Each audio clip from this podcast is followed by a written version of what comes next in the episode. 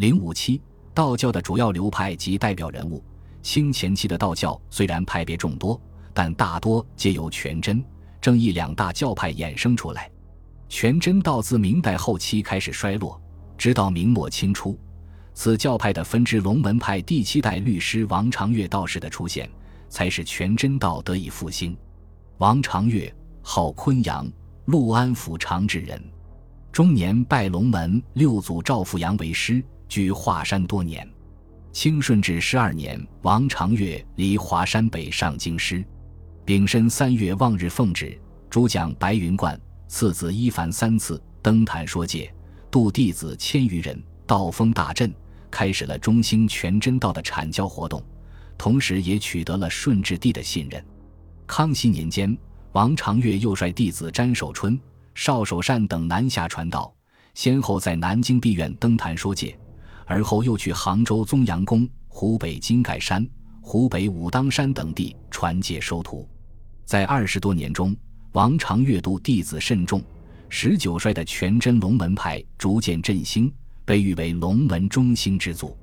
康熙十九年，王常月去世，康熙帝赠号报以高士。王常月的主要道教学说集中体现在《碧苑坛经》和《出真解说》二书中。他提出入道学先需按依三宝，忏悔罪业，断除障碍，舍绝爱缘，戒行精严，忍辱降心。清净身心，求师问道，定慧等持等共二十个要点，依次修行，并把道教传戒的出真十戒、终极戒、天仙大戒三个程序称为三坛大戒。出真十戒的功用是居止色身，不许妄动胡行；终极戒的作用是降服玩心，不许妄想胡思，七心八意；天仙大戒在于解脱真意，不许执着沾附。这三者由浅入深，依次修持，便能得到成真。可以看出，他的三坛大戒是以皈依自己的身心一真三宝为主线的。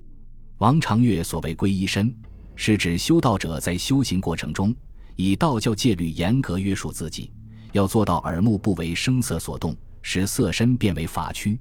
所谓皈依心，是指修道者在修行过程中要持戒入定。入定后，就可以使人心之火化为慧风，使无名转为良知，使声色变为空虚，使灾难成为吉祥。所谓皈依义，是指修道者在修行过程中，义要成要真，方能执掌生死轮回之权。王长月在阐述道教理论的同时，还把儒家、佛教揉进道教戒律中去，表现为他倡导的三教同源、三教义理的精神。他所传授的三坛大戒中的出真十戒，第一条就是不得不忠不孝，不仁不信，当尽结君亲，推之成万物；第五条不得拜人成功，离人骨肉，当以道助物，令九族雍和。终极戒三百条中的许多条目，如第十三戒不得会师长，第十六戒不得不忠其上，第二百二十六戒当念国中清净，王化太平，无有不道等。更加具体的把儒家思想纳入道教戒律中，王长月的道教也受佛教的影响，他讲的身、心、意等修炼理论，显然吸收了佛教的哲理。王长月不赞同道教里来所鼓吹的长生不死说，他认为肉体总是要死的，长生不死的是万劫不坏的真性和亘古长存的法身。这样，道教的长生不死。得到成仙的信仰被他所改造，从而使道教具有某种世俗化的倾向。王长月的学说不仅从理论上为龙门派的中兴做出贡献，而且对当时及以后的道教，尤其是全真道，具有深刻的影响，使全真道的教义由偏重丹法清修而转向以严持戒律为主。继王长岳复兴全真道龙门派后，全真龙门派在江浙、江西、湖北。广东以及东北、西北等地广泛传播，主要有以下代表人物：张清业，初名尊，字子桓，号字木道人，江苏常州人，是龙门派在四川的主要代表人物。张清业从佘太原为道士，研读《阴符经》，常往来于青阳宫、武侯祠之间，为敷阳道药，作《云门界白》，为阐释阴符经之秘，又做成《阴符发秘》。其指导思想圆儒、释儒道，体现了三教合一的精神。张清业提出，道教应该以清净为宗旨，一切教义都应出于纲常名教。他说：“孝悌忠信为三教之主宰，礼义廉耻实列圣之纲为，道教也不例外。须知大道出于纲常，纲常外无大道。广行方便，多积阴功，数积修内丹者，龙虎伏而鬼神亲。”专炉火者，魔障消而福缘凑。这就是说，道士也应该以刚常德行为立身和修道之本。只有先修道德品行，方可学道施法。刘一鸣，号婺源子，别号素朴子，又号北鹤散人，山西曲沃人，是龙门派在西北地区的主要代表人物。刘一鸣先后拜堪古老人、先刘丈人为师，他遂玄教、经义理。为乾隆时期的高道内丹学家，其主要著述收入道书十二种中。刘一鸣认为，儒、释、道三教之理相通，儒即道，道即儒，道是应兼儒、师而用之。他还引用儒家经典的话，告诉修道之人要苦其心志，劳其筋骨，饿其体肤，才能得到成仙。他在其著《指南针序》中。以中正之道为贯通三教之理。所谓中正之道，就是在儒谓之中庸，在士谓之一成，在道谓之金丹。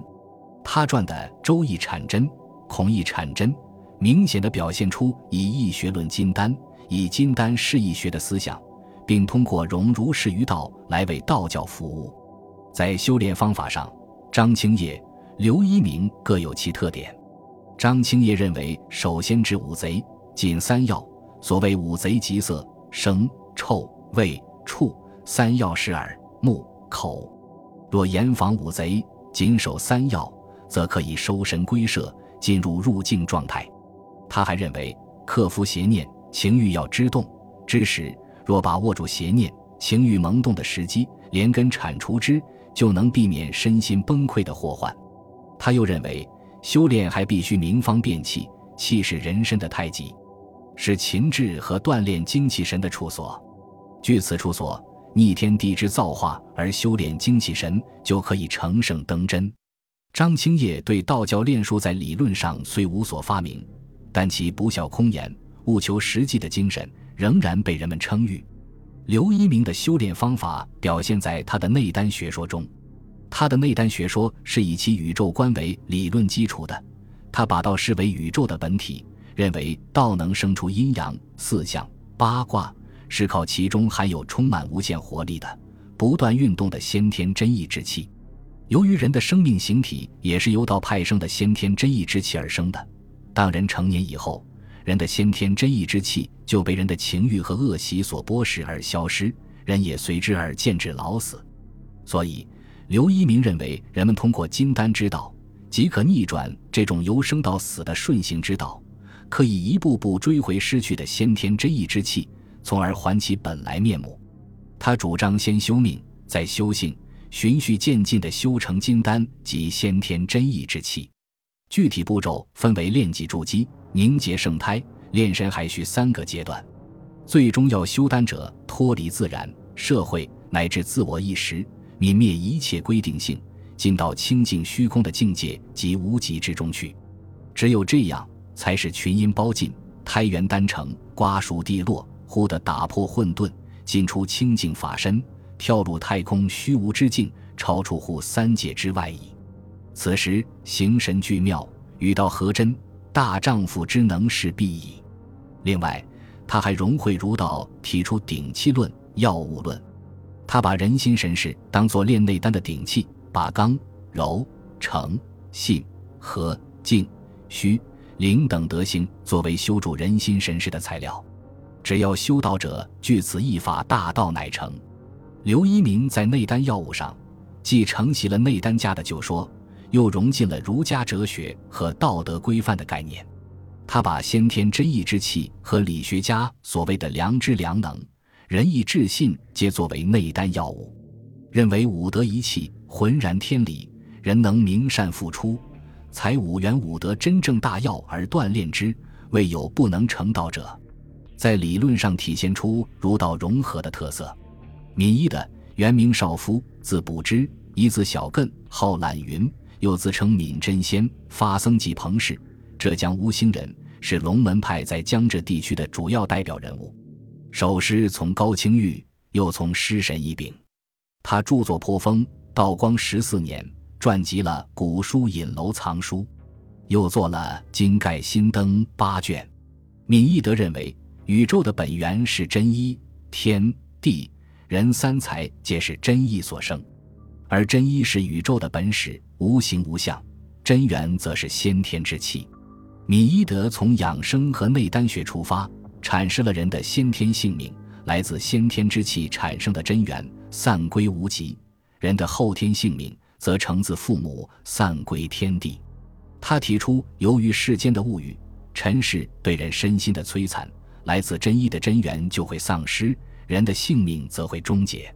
只有通过至心止念的扎实功夫，达到虚寂静笃的境地，然后以此境界与先天真意真元相契合，使人的性命乃能步步返原，造至虚无可虚，寂无可寂，先天乃现。明代中叶以后，正一道派也出现衰落状态，特别是自清乾隆中叶后。正一道首领的社会地位屡次被贬降，龙虎山正一道组织发展处于停滞状态，其理论教义也丧失了创新的能力。正一道世中，除受雍正帝宠信的娄进元在理论上有所造诣外，再也找不到第二人。娄进元，字朗斋，法号三臣，又号上清外史，又称妙正真人，松江娄县人。先师从杨纯一修道于丰西人际观，后又师事龙虎山三华院道士周大经。雍正五年，随第五十五代天师张锡林入京，奉命礼斗祈雨。八年，奉诏入宫为雍正帝驱邪治病，因大获效验，备受雍正帝的褒奖，被赐封为龙虎山四品提点、七安殿主持。之后，娄晋元随雍正帝学习佛典。